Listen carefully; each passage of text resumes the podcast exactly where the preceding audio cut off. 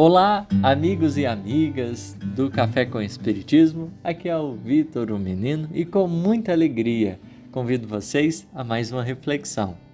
No episódio de hoje, nós iremos refletir sobre a mensagem intitulada A Fé Divina e a Fé Humana, que encontra-se no Evangelho segundo o Espiritismo e possui para nós uma importante reflexão. Em primeiro momento, será conceituado o que é fé. Conforme está escrito, a fé é o sentimento inato de seus destinos futuros. É a consciência que ele tem das faculdades imensas depositadas em seu germe, no seu íntimo, a princípio em estado latente, e que lhe cumpre fazer que desabrochem e cresçam pela ação da sua vontade. Aqui, nós temos como que do, dois aspectos interessantes da fé. É o sentimento dos nossos destinos futuros e a consciência das faculdades imensas que temos.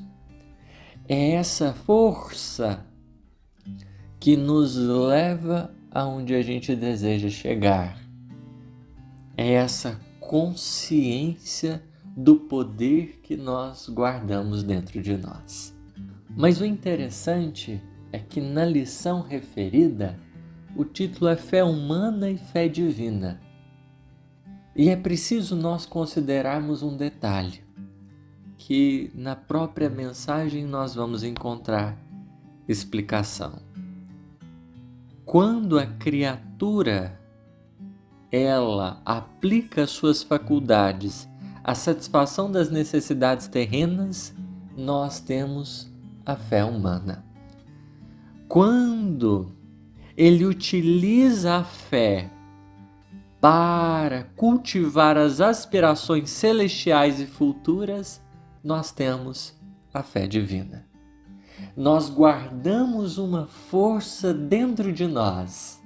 A destinação que a gente dá a ela, nós podemos caracterizá-la como fé humana ou fé divina a depender do rumo, da trajetória, dos propósitos que nós alçamos. A gente vai conquistando, vai expressando a fé humana ou a fé divina. De tal modo que a gente começa a perceber que o problema da fé não é a força, mas a direção. Porque em verdade, fé na perspectiva adotada no Evangelho aqui, confunde-se com vontade. Nós temos esse patrimônio, esse recurso capaz de nos auxiliar a nos movimentar para alcançar algo mais nobre, algo mais justo, como assim queiramos.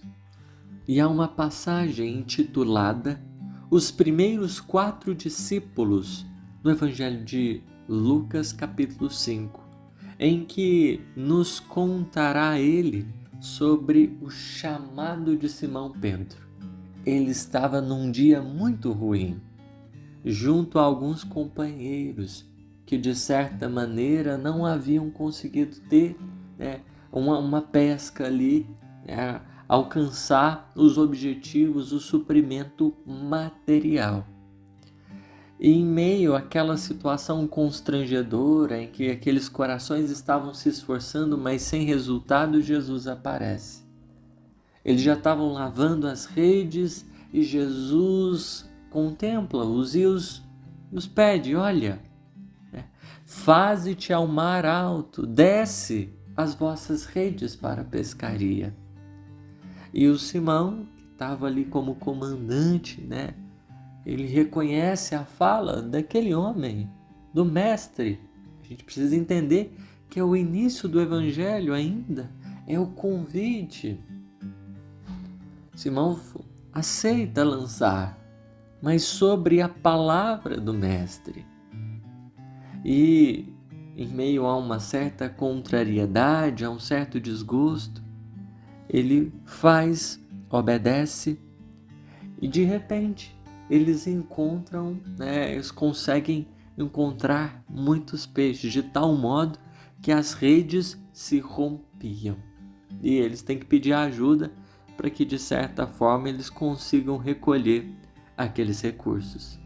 Simão Pedro, ele vai se sentir um tanto que triste, né? Porque até então duvidara do mestre e pede ao Cristo para que né, afastasse-se dele.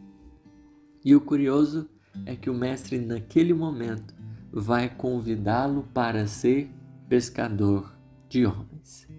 Conta-nos o evangelista que ele deixa né, tudo para trás, toda aquela pesca. E o que ocorre? Jesus, com a, a pesca milagrosa, ele mostra o poder da fé humana.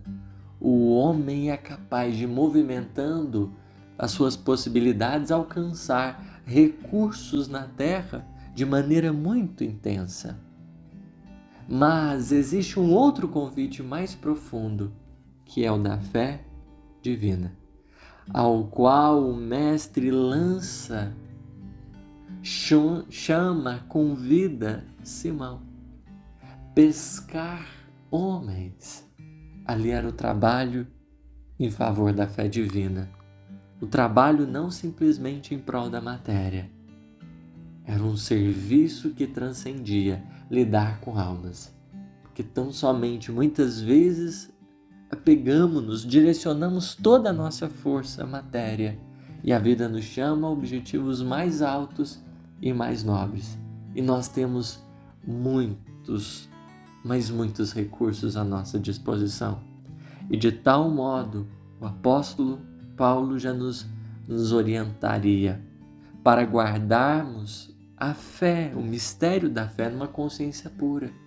Porque quem se direciona para o bem alcança, galga o caminho da vida e da liberdade, tendo condições ainda mais de usufruir dessa fé, desse patrimônio espiritual.